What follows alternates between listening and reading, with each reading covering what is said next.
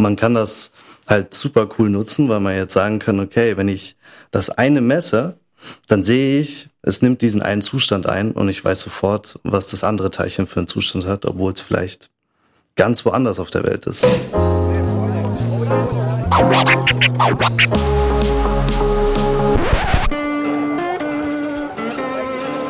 Liebe Hörerinnen und Hörer, herzlich willkommen im Zack Zack Nachtclub. Jeden Donnerstag ab 22 Uhr machen wir die Nacht zum Tag. Ungezwungen, persönlich und mit Open End. Schön, dass ihr heute dabei seid.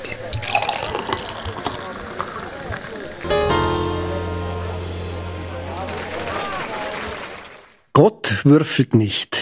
Dieser Satz stammt von niemand anderem als Albert Einstein, einen der größten Genies, die die Menschheit bisher hervorgebracht hat. Und es ist interessant, sich ein bisschen auf der sprachkritischen Ebene mit diesem Satz auch auseinanderzusetzen, denn es gibt zwei Dinge, die drinnen vorkommen. Das eine ist Gott und das andere ist Würfeln. Zu Gott möchte ich jetzt halt nichts sagen, das überlasse ich Ihnen, wie Sie darüber denken. Beim Würfeln geht es eigentlich darum, dass sich da etwas ausdrückt, das durchaus bemerkenswert ist. Man kann Einstein durchaus als sehr rationalen Mensch bezeichnen. Und dann muss er feststellen, dass in seinem ureigenen Gebiet der Physik etwas passiert, dessen Wesen sich in dem Sinn nicht mehr eindeutig ausdrücken lässt. Es ist ja auch spannend, dass Einstein den Nobelpreis nicht für seine spezielle Relativitätstheorie bekommen hat, sondern für diesen photoelektrischen Effekt, der auch auf diesem Prinzip Gott würfelt nicht beruht. Sie sehen, wir sind heute mitten in einer physikalischen Sendung. Der Titel ist Was hält die Welt im Mindesten zusammen? und der Titel Warum ich Physik studiere. Bei mir im Studio sitzt heute Maurice Nessens. Wir werden uns heute über dieses Thema unterhalten, warum man überhaupt Physik studiert und ein bisschen versuchen, hinter dieses Thema Physik zu schauen, bei meiner wohl angemerkt eher laienhaften Sicht. Herr Nessens, stellen Sie sich bitte vor. Ja, grüß Gott, ich bin ähm, Maurice Nessens. Ich studiere in Wien an der TU, habe davor in Innsbruck gewohnt, habe dort meinen Bachelor in Physik gemacht und ja, ich beschäftige mich mit der Physik, aber vielleicht nicht ganz so oft in der Freizeit mehr, nicht mehr so wie früher, weil doch auch andere Interessen jetzt noch dazwischen gekommen sind. Gut, über diese Interessen können wir dann später noch ein bisschen sprechen. Auch wenn man es nicht hört, Sie stammen aus Bayern. Sie haben in Innsbruck, wie Sie gesagt haben, den Bachelor gemacht, sind jetzt nach Wien gekommen. Kann man jetzt da ein bisschen salopp dieses Phänomen Numerus Clausus Flüchtling für Sie einsetzen? Naja, vielleicht nicht ganz. Also zum einen, ich komme aus Bayern, bin auch in München geboren, aber die letzten zehn Jahre, bevor ich nach Österreich gegangen bin, fast äh, in Salzburg gewohnt, also noch auf der deutschen Seite, aber schon immer sehr nah in Österreich. Und da war es mir, war es nicht so fern, doch nach Österreich zu gehen eventuell und auch vielleicht auch in den Bergen zu bleiben. Bin in den Bergen groß geworden. Und zum anderen muss man sagen, dass äh, Physiker gibt es tatsächlich gar nicht so viele. Man trifft sie auch gar nicht so oft. Und das liegt ähm, gar nicht mal am Numerus Clausus. Der ist in Deutschland, glaube ich, liegt bei 2,3 oder sowas. Das ist so natürlich auch abhängig von der Universität. Aber die müssen erst mal schauen, dass sie die Physiker überhaupt so ankriegen. Also das heißt, dieses 1,1 als äh, Notenschnitt beim Numerus Clausus gilt für die Physik in dem Fall nicht. Also Na, zum Glück nicht, nein. okay, also dann kann man sie nicht wirklich als Numerus Clausus Flüchtling bezeichnen. Gut, die Physik ist eine Naturwissenschaft, die grundlegende Phänomene der Natur untersucht, um deren Eigenschaften und Verhalten anhand von quantitativen Modellen und Gesetzmäßigkeiten zu erklären, befasst sie sich insbesondere mit Materie und Energie und deren Wechselwirkung in Raum und Zeit. So steht es ein bisschen sperrig in Wikipedia. Und es klingt doch wenig spannend. Jetzt die allerwichtigste Frage. Warum studieren Sie Physik? Oh, das ist eine gute Frage. Zum einen habe ich mich schon in jungen Jahren immer dafür interessiert, wie die Welt funktioniert, warum fallen Sachen runter. Was ist, wenn man in den Himmel schaut, warum gibt es da nachts leuchtende Punkte, warum ist er tagsüber blau oder so grundlegende, fundamentale Fragen eigentlich, die ich schon immer sehr spannend fand.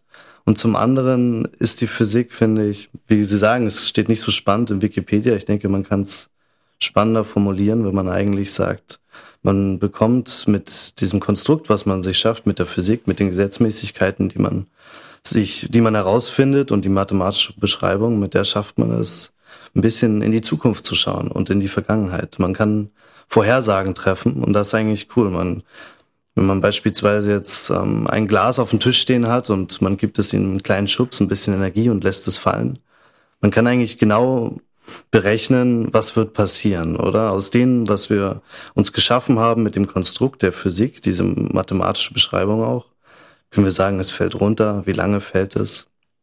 Natürlich kann man nicht genau sagen, wo die Splitter hinfliegen werden, aber man bekommt einen kleinen Eindruck, dass man in die Zukunft schauen kann oder Vorhersagen treffen kann. Sie haben es ein bisschen jetzt schon angedeutet, es geht ja ein bisschen um diese Zwiespältigkeit der Natur.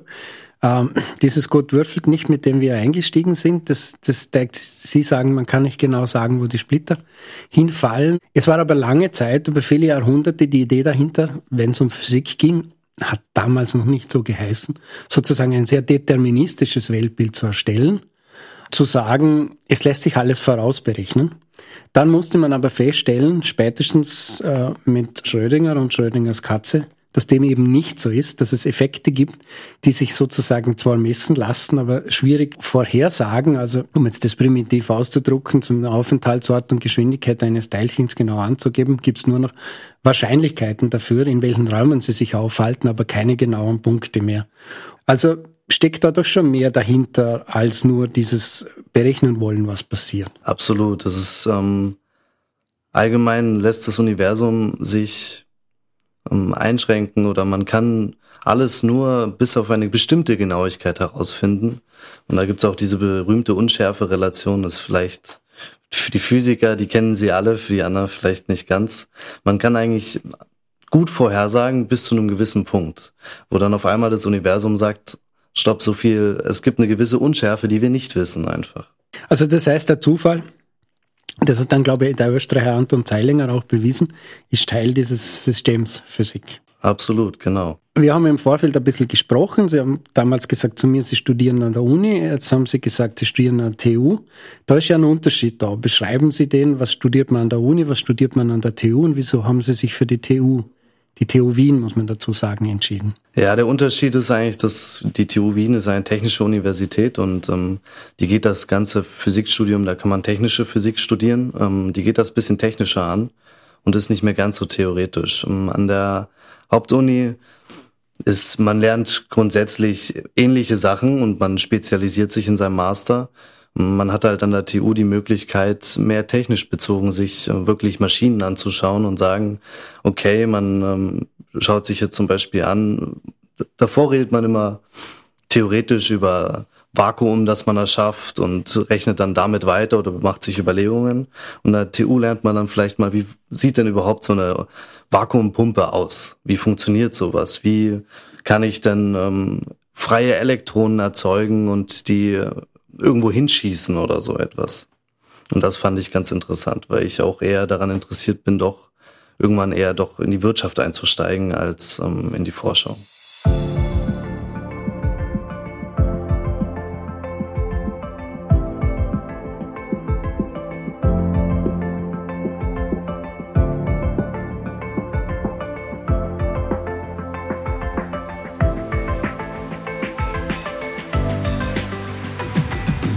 Das Masterstudium Technische Physik an der TU Wien. Neben den formalen Zulassungsvoraussetzungen ist vor allem das Interesse an einem vertieften Verständnis der physikalischen Phänomene, Theorien und Techniken wichtig. In diesem Studium werden Abstraktionsfähigkeit, Freude am Experiment gepaart mit fundierten Mathematikkenntnissen benötigt. Das Masterstudium Technische Physik zielt auf eine vertiefende Physikausbildung ab welche unter anderem alle theoretischen Konzepte, experimentelle Techniken und technischen Anwendungen umfasst und den aktuellen Stand der physikalischen Forschung aufzeigt. Schwerpunkt des ersten Jahres ist die Erarbeitung eines vertieften Verständnisses des modernen physikalischen Weltbilds, wie zum Beispiel Quantentheorie, Relativitätstheorie, statistische Physik und die Struktur der Materie, die unser heutiges Verständnis des Mikrokosmos, aber auch der Entwicklung des Universums bestimmen. Jährlich werden etwa 100 StudienanfängerInnen erwartet. Das erlaubt ein ausgezeichnetes Betreuungsverhältnis, zum Teil in Kleingruppen, das mit der guten geräteapparativen Ausstattung eine intensive Ausbildung ermöglicht. Die Fakultät für Physik hat ein international ausgewiesenes Forschungsprofil mit Schwerpunkten in Materialforschung, Quantenmechanik und fundamentalen Wechselwirkungen. Die Möglichkeit der individuellen Schwerpunktbildung sowie die starke Einbindung in das internationale Forschungsumfeld sind Charakteristika des Physikstudiums an der TU Wien. Absolventinnen verfügen über eine fundierte physikalisch-technische Ausbildung mit dem Potenzial, physikalische Probleme zu erkennen, zu formulieren und zu lösen. Sie sind damit bestens für eine Beschäftigung in Forschung und Entwicklung ausgebildet. Die breite analytisch-methodisch orientierte Ausbildung eröffnet aber darüber hinaus ein sehr weit gestreutes Berufsfeld mit besten Zukunftsperspektiven.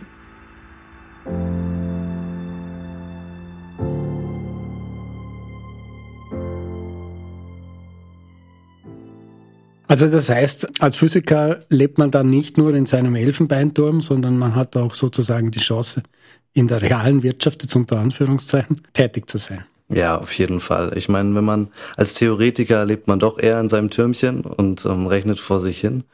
Aber gerade praxisbezogen oder Experimentalphysiker werden schon mittlerweile häufiger in, in Firmen, gerade in Entwicklungsabteilungen oder ähnlichen schon eingesetzt und sind auch begehrt, denke ich. Also Sie haben gesagt, Sie interessieren sich für das, was dahinter steckt, das blaue Himmel oder das, warum sind in der Nacht Sterne zu sehen.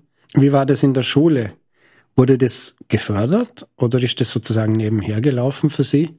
Oder war das damals, wo Sie bis zum Matura oder in dem Fall Abitur bei Ihnen, war das noch nicht zu entscheiden und haben Sie sich eher kurzfristig entschlossen, Physik zu studieren? Hm, es gab ähm, schon so Leistungskurse. Also ich habe mich für so diesen naturwissenschaftlichen Zweig entschieden, nicht für Sprachen. Sprachen war ich immer ganz schlecht. Da habe ich mich eher an der Chemie und an der Physik gehalten. Mathematik war tatsächlich, ähm, fand ich immer ein bisschen langweilig in der Schule. Also ich habe schon dieses Konzept Mathematik verstanden, aber war jetzt nicht so interessiert daran, war auch gar nicht so gut in der Schule in Mathematik. Und ähm, dann, als es zum Abitur ging, habe ich mich mehr mit Physik und Chemie beschäftigt. Und das kam eigentlich, ich glaube, als ich immer jünger war, wollte ich eigentlich Kampfjetpilot werden. und das hat sich dann aber doch gewandelt, weil ich allgemein jetzt ähm, das Bundesheer oder so wäre jetzt vielleicht doch nichts für mich. Aber die Wissenschaft hat mich eher interessiert, eben diesen Fragen, wie sieht der Himmel aus, beziehungsweise warum sieht er so aus?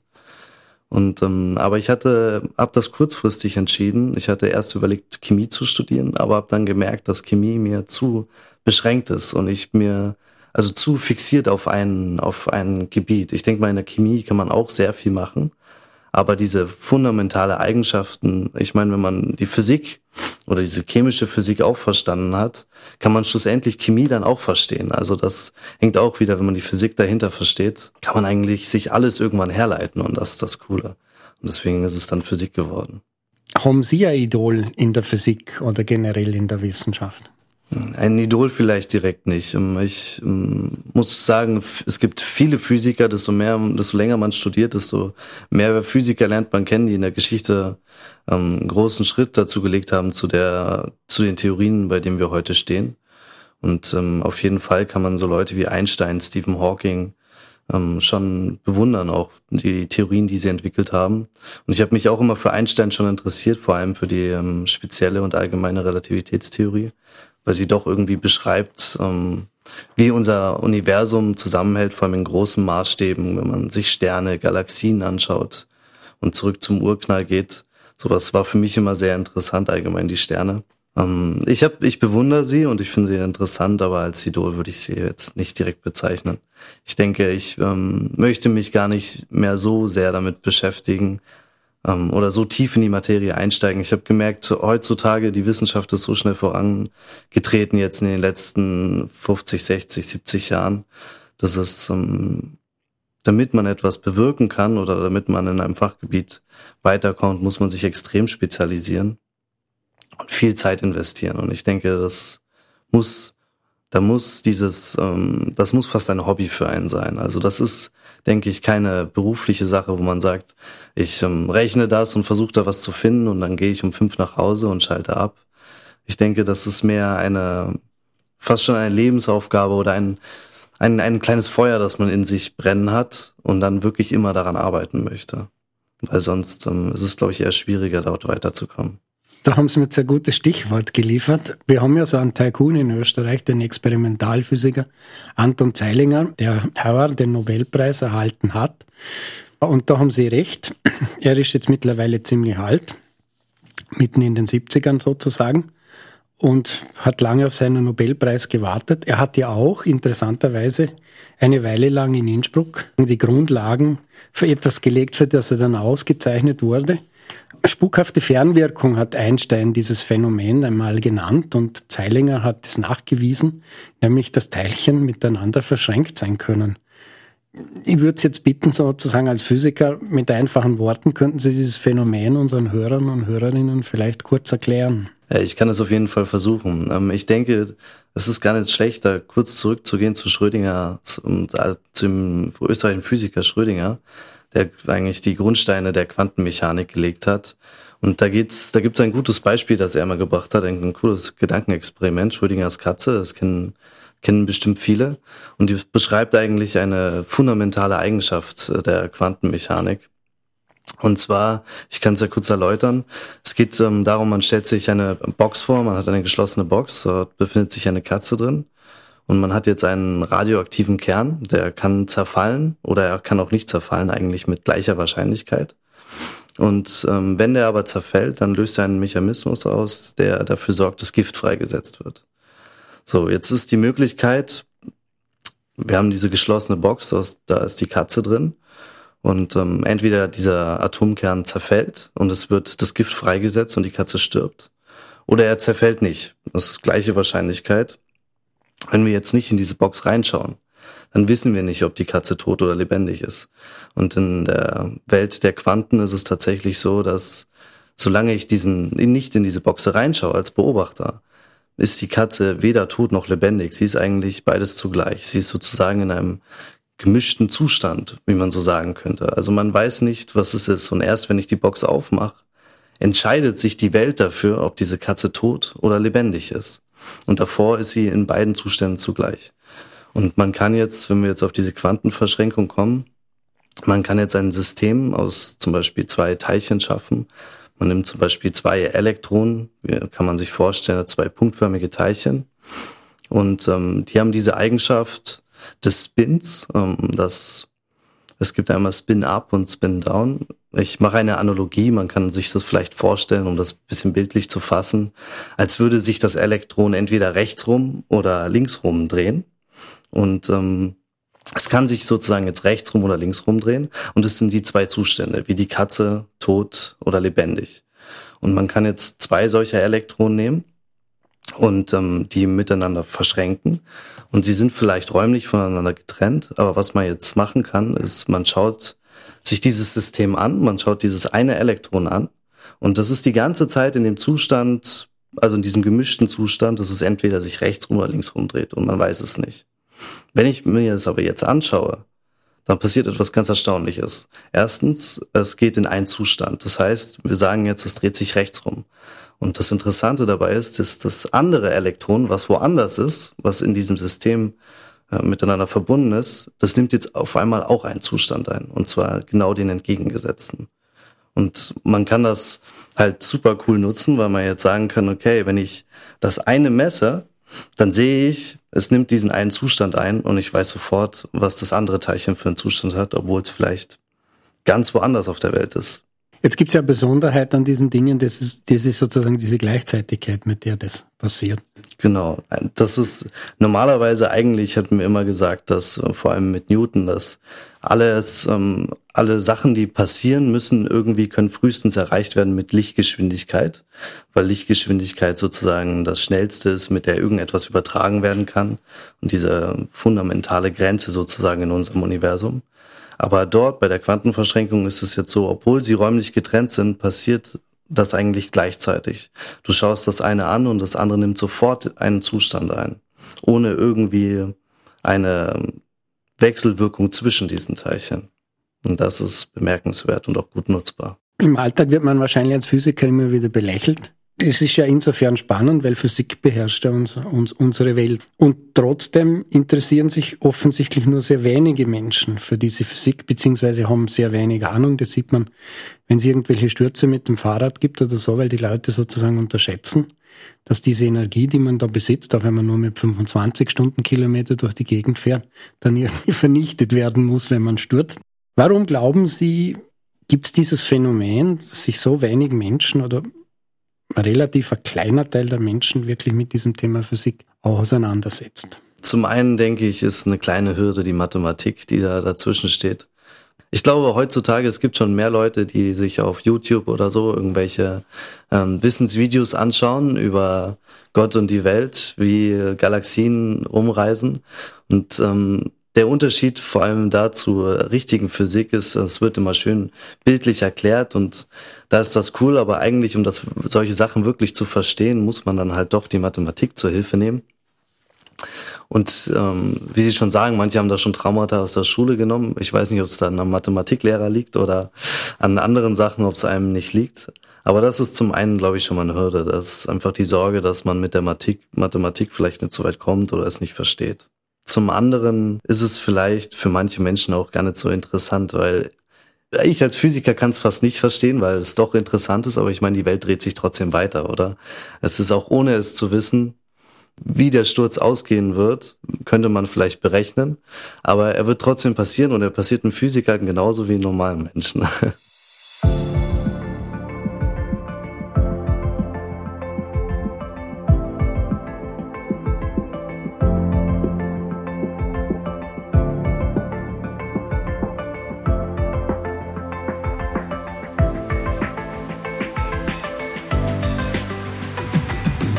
Mathematik ist eine Formalwissenschaft, die aus der Untersuchung von geometrischen Figuren und dem Rechnen mit Zahlen entstand.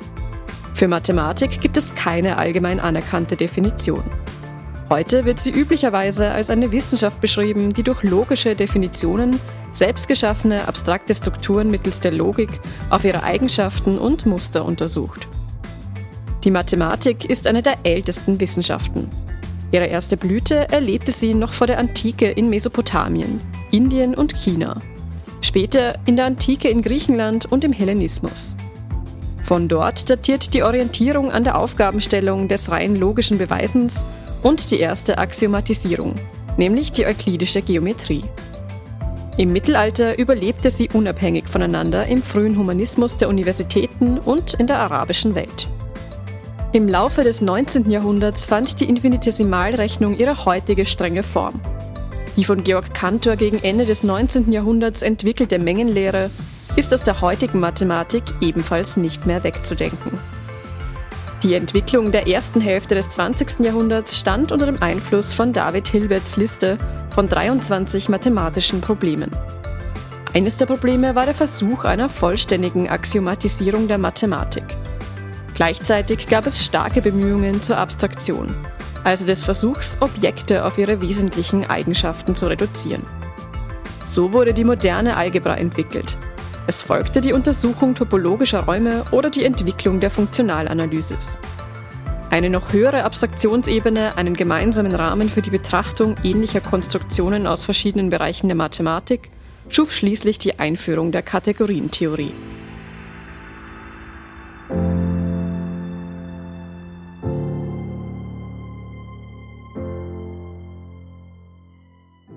Mathematik, mein Matheprofessor im Gymnasium, langes her, hat das immer als Hilfswissenschaft bezeichnet, weil er gemeint hat, es dient eigentlich nur dazu, für andere Wissenschaften die Grundlagen zu schaffen, um Dinge zu verstehen. Sie haben vorher kurz angeschnitten, Mathematik war im, in Ihrer Ausbildung, in Ihrer schulischen Ausbildung etwas das ich zwar verstanden habe, aber sie nicht sonderlich interessiert hat.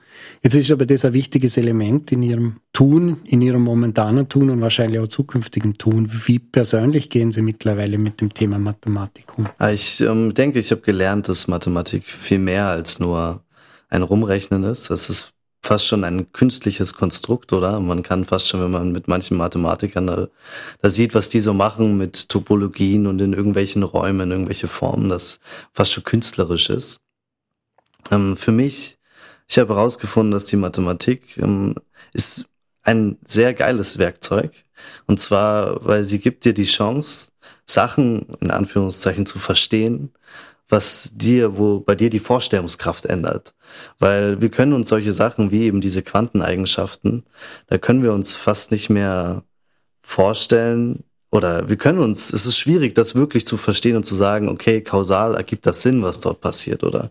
Aber wir können mit der Mathematik, sie sagt, sie hilft uns, das zu verstehen. Vor allem, wenn man dann auch mal in anderen Dimensionen rechnen muss, gerade wenn man die allgemeine Relativitätstheorie oder so betrachtet, gibt die Mathematik einem die Chance, mehr zu verstehen, als unser Geist sich vorstellen kann.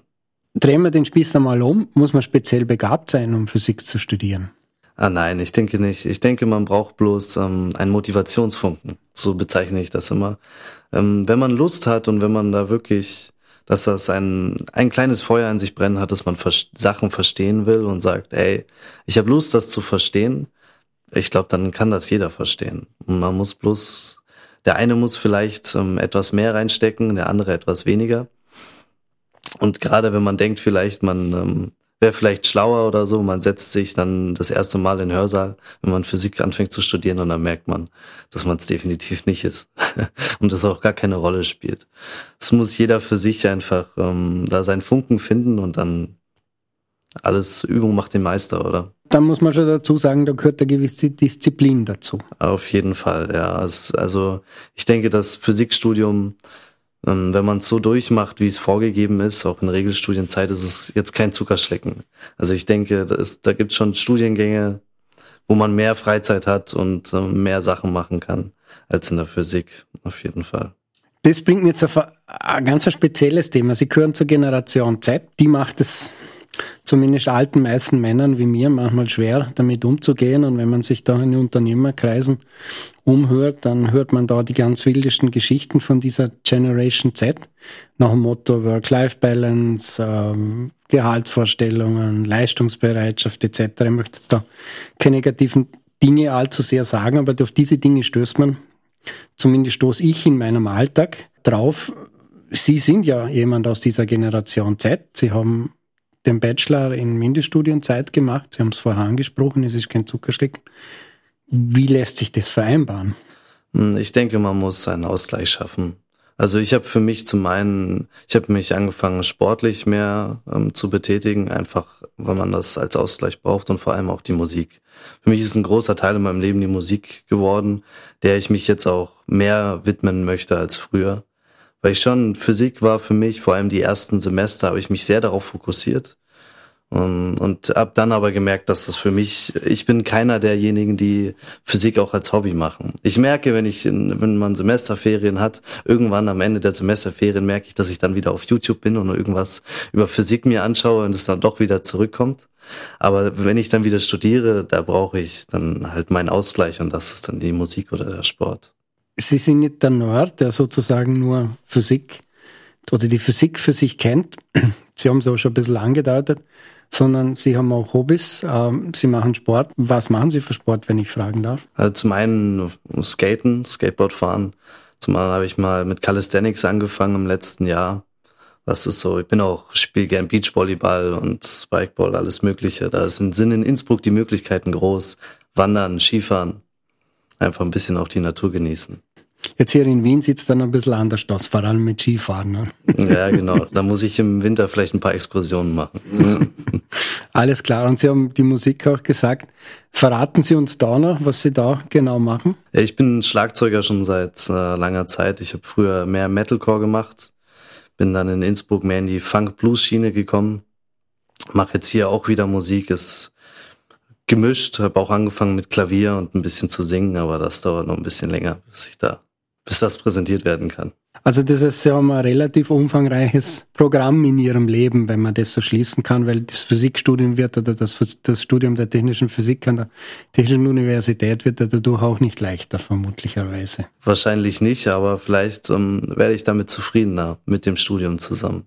Weil es gibt viele Sachen, die muss man im Studium akzeptieren, weil auf Anhieb verstehen funktioniert ähm, nur teilweise, um das äh, mal untergedrückt auszudrücken. Und man muss, ähm, ich denke, man sollte eine gute Balance schaffen zwischen dem, was man dort mitnimmt, das den Kopf zum Rauchen bringt, dieses äh, viele Nachdenken, was auch gut ist, und dann aber auch mal zu sagen, entspannen und den Kopf auszuschalten.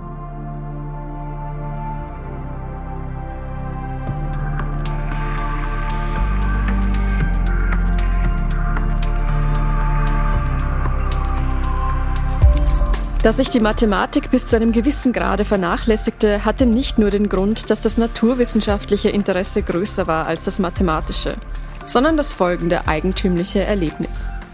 Ich sah, dass die Mathematik in viele Spezialgebiete gespalten war, deren jedes diese kurze, uns vergönnte Lebenszeit wegnehmen konnte.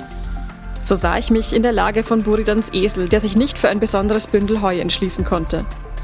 Dies lag offenbar daran, dass meine Intuition auf mathematischem Gebiet nicht stark genug war, um das fundamental Wichtige, Grundlegende, sicher von dem Rest der mehr oder weniger entbehrlichen Gelehrsamkeit zu unterscheiden.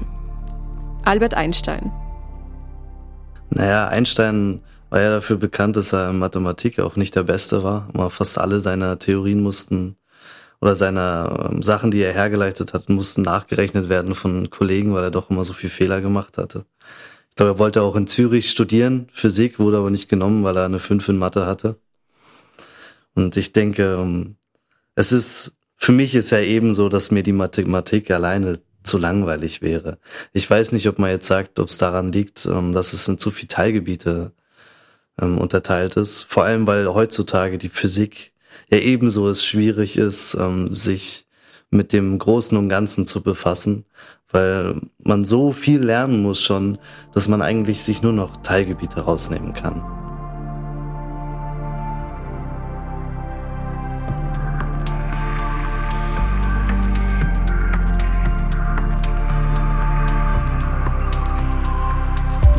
Ich glaube, es braucht etwas ganz Neues. Etwas, das zu anders, zu unerwartet ist, um noch akzeptiert zu werden. Anton Zeilinger, österreichischer Nobelpreisträger für Physik. Ja, ich denke, da geht er auch auf, vor allem auf sein Fachgebiet ein oder das, was zu Einstein gesagt hat, diese spukhafte Fernwirkung, dass das eigentlich gar nicht gehen kann oder was das soll, sein soll, dass man das noch nicht verstanden hat oder nicht verstehen kann. Das hat er eher mit seinen Experimenten bewiesen, dass es das irgendwie gibt oder dass wir diese Kausalität vielleicht noch nicht so ganz so verstehen. Die Theorie, nach der eigentlich in der Physik gesucht wird. Also wir haben in der Physik das Allgemeinproblem, wir haben einmal die allgemeine Relativitätstheorie, oder und die spezielle natürlich auch, die einmal die großen Dinge im Universum beschreibt und dann haben wir die Quantentheorie, das Kleine beschreibt. Aber irgendwie passen diese zwei Theorien leider nicht zusammen, wenn es um die Gravitation geht. Und da sucht man noch nach diesem, nach dieser einen einheitlichen Theorie. Und wahrscheinlich kann die nicht gefunden werden, wenn man danach sucht, sondern sie wird etwas Unerwartetes sein was ähm, fast wahrscheinlich schon unverständlich wirkt oder vielleicht irgendwann verstanden werden kann. Und ich denke auch, dass das, ähm, man kann die Sachen meistens nicht finden, wenn man danach sucht. Und man stoßt eher durch Zufall darauf. Klar, man sucht äh, dann nach einer einheitlichen Theorie, aber was diese dann ausmacht, ist eher die Frage. Man muss viele Experimente machen und benutzt dort natürlich die Mathematik und auch für die Theorie sowieso. Aber manchmal will man etwas ganz anderes herausfinden und man stoßt auf etwas anderes, was völlig unerwartet, völlig anders und unerklärlich ist. Naja, da haben wir ja relativ viel die letzten Jahre erlebt, gerade im Bereich der Gravitation. Diese Gravitationswellen, die Einstein eigentlich schon vorhergesehen hat, man ist in der Lage, diese plötzlich zu messen und hat dadurch einiges an Erkenntnissen gewonnen. Und in Wahrheit hat uns das eher, zumindest aus meiner eigenen Sicht, dazu geführt, dass man das Gefühl hat, man weiß jetzt eigentlich, obwohl man mehr weiß, wieder weniger über das, wie die Dinge ablaufen. Eines scheint aber klar zu sein, dass die Theorie von Einstein bisher so ein Fels in der Brandung ist, der immer hält, egal was passiert und was man misst. Ja, ich denke, ähm, also diese Entdeckung von Gravitationswellen war schon lange erhofft und ähm, wurde zum Glück auch bestätigt. Und Einsteins Theorie wurde ja schon mehrfach jetzt bestätigt. Sie versagt halt am Punkt des Urknalls. Sie sagt auch voraus, dass sie im Urknall selbst versagen wird. Also ich meine, das ist schon zeigt schon, wie, wie, wie, wie gut abgeschlossen diese Theorie eigentlich für uns jetzt scheint und sie beschreibt sehr viel, sehr gut. Aber sie versagt halt leider an einem Punkt. Aber, aber sie gilt ja, weil sie auch dort versagt, dass sie dort versagen wird. Gerade für die solche Punkte muss halt die, noch eine Theorie gefunden werden, die dann das mit dem, was Anton Zeilinger macht, mit der Quantenmechanik verbindet. Es gibt ja einen anderen Punkt, wo sie versagt sozusagen, das ist, wenn man in die schwarzen Löcher hineinstaut, hinter dem Ereignishorizont, lässt sich damit auch nicht mehr viel anfangen. Genau, ja. Aber das ist ähm, ebenso eine Singularität sozusagen wie der des Urknalls. Also man kann da schon, man kann da eine Korrelation eventuell schaffen.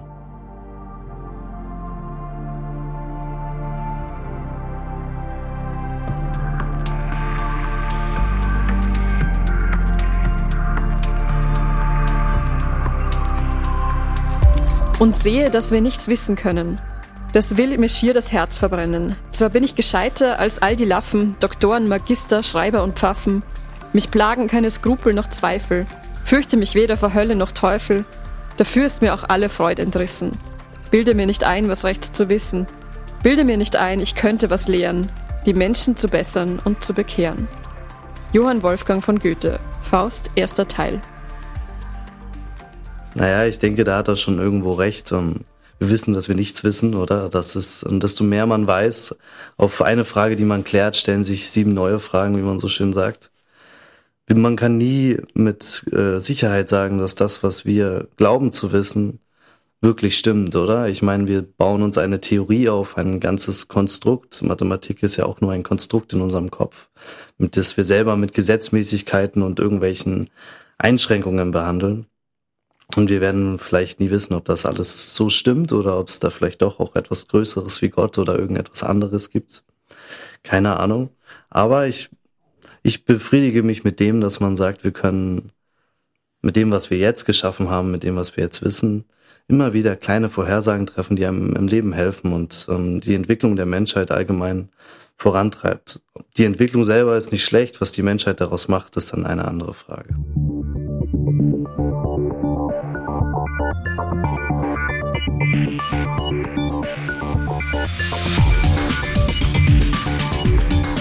Fassen wir einmal zusammen. Es war die Neugier auf Antworten zu fundamentalen Fragen wie warum fallen Dinge hinunter und warum ist der Himmel blau, die Maurice Nessens zum Studium der Physik angeregt haben.